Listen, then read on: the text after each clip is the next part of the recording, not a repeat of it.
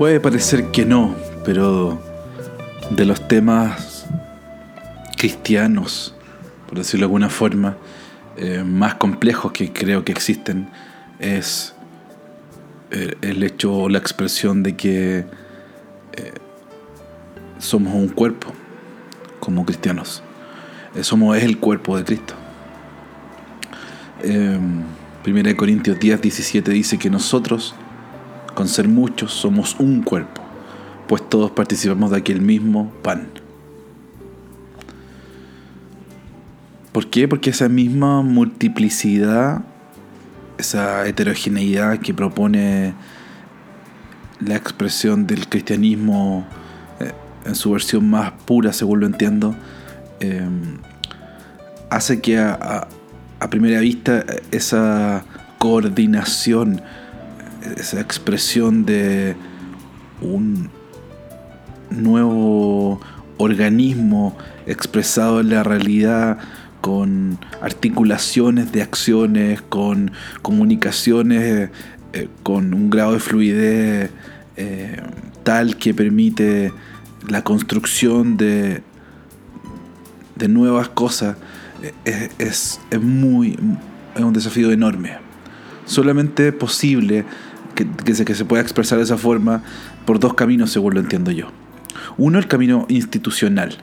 Y, muchas eh, congregaciones, muchas iglesias locales toman el camino institucional,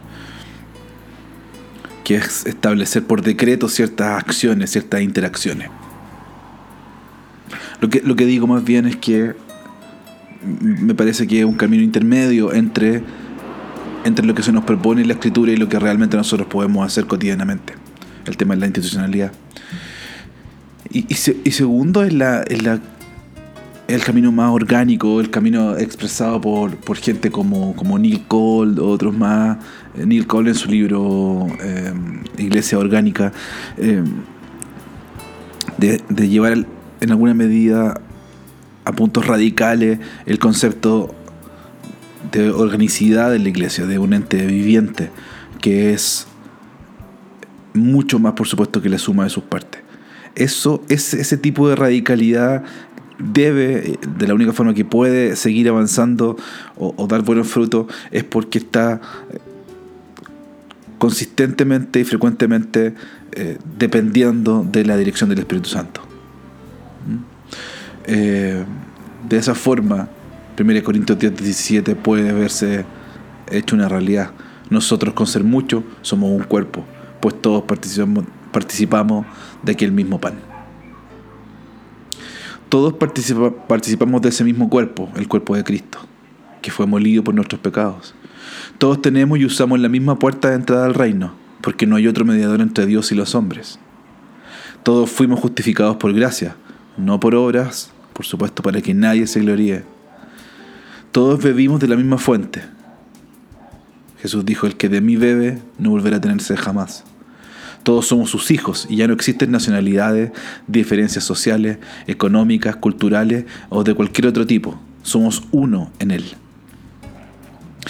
Y al ser uno actuamos de forma desinteresada, como las células de mi cuerpo y el suyo, que no velan por su propio beneficio, es más, pueden inmolarse en beneficio del cuerpo en general. Esta realidad a ese nivel de radicalidad pone en riesgo a un personaje muy quisquilloso, que es el ego. El ego percibe que dentro de esta realidad, el yo percibe que dentro de esta realidad puede estar amenazado él persigue la amenaza y echa a andar todo tipo de mecanismos eh, que le permitan persistir siendo único, siendo uno, probablemente siendo el primero. Mi sugerencia es que su oración y la mía hoy día sea, bendice a tu cuerpo Jesús, úsame a mí para bendecirlo.